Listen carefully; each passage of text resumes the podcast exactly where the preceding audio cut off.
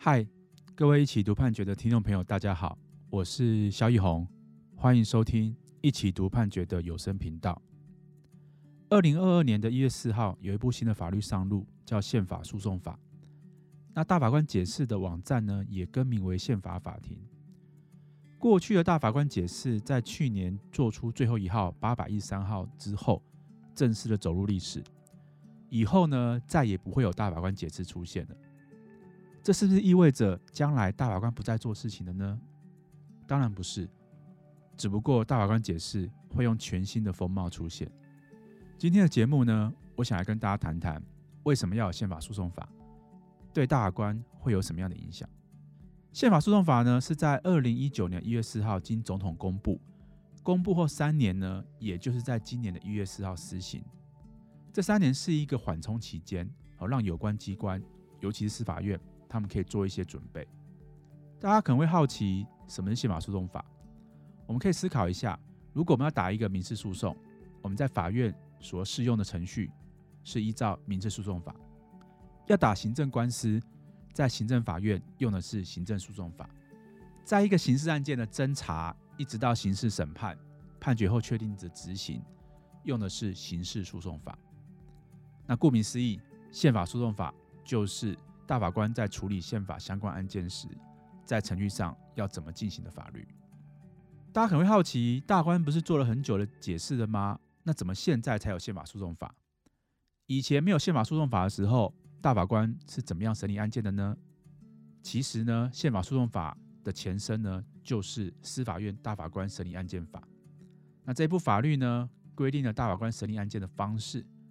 过去的大法官就是依照这部法律。透过会议的方式做出解释。那这部大审法的规定呢，比较简略一点点，它总共只有三十五个条文，很多应该要规定的地方，其实这部法律并没有规定到。大法官反而是透过自己解释的方式来造法。举几个例子来跟大家说，比如说，一般法官在审理个案的时候，如果遇到法律有违宪的疑虑，他自己判不下去的时候，在大审法规定中。并没有让这些个案中的法官有申请释宪的依据，所以后来呢，大法官就在三号解释里面，三百七十一号、五百七十二号跟五百九十号解释中，他就赋予呢法官可以呢申请释宪的一个依据，并且呢透过解释来设定法官申请的要件。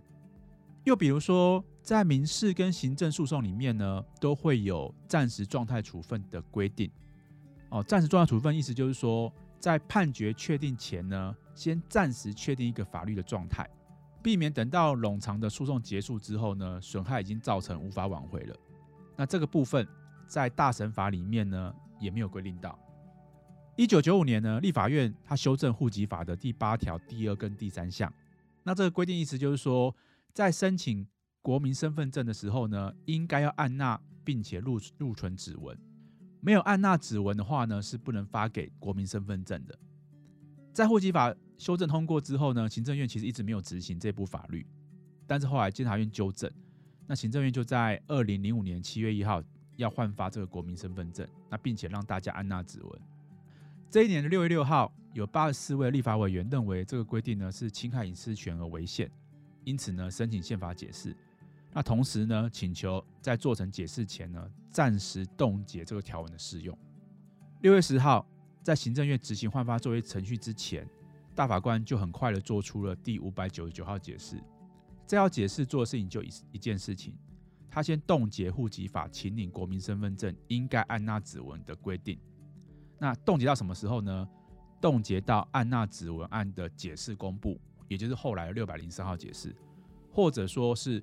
这一号解释暂时处分的解释公布届满后六个月为止。那我们可以想一下哈，如果大法官当时没有做出暂时处分，那可能在解释做完的时候，那很多人已经把指纹交给政府了。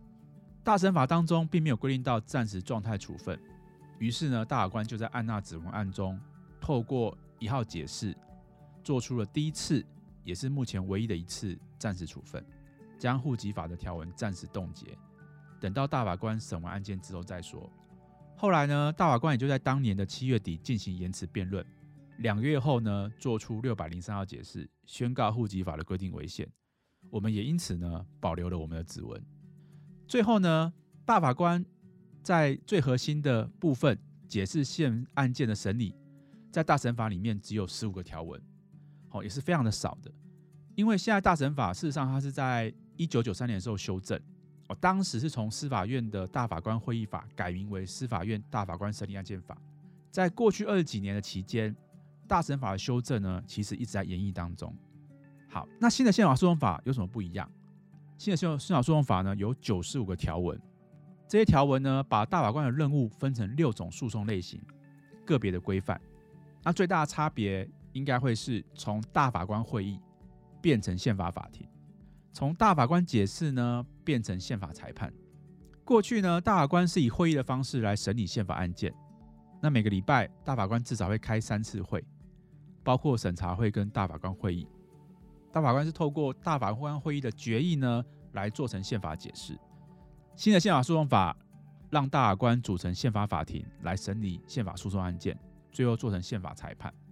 以往的大法官解释的号码，像是最后一号的八百一十三号解释，就会永远的停留在那边。之后呢，做成的宪法裁判字号，会跟我们一般法院里面的案件字号呢相类似。比如说，可能会是。一百一十一年度限诉字第一号这样子的案号。当然，新的宪法诉讼法跟过去的大审法还有很多不一样的地方，这些我们之后再跟大家聊。以上呢是这一集的全部内容。那这是一起读判决的有声频道，我是萧玉红。那欢迎你可以在收听平台留言区写下你的心得或建议。我们期待下一集见喽，拜拜。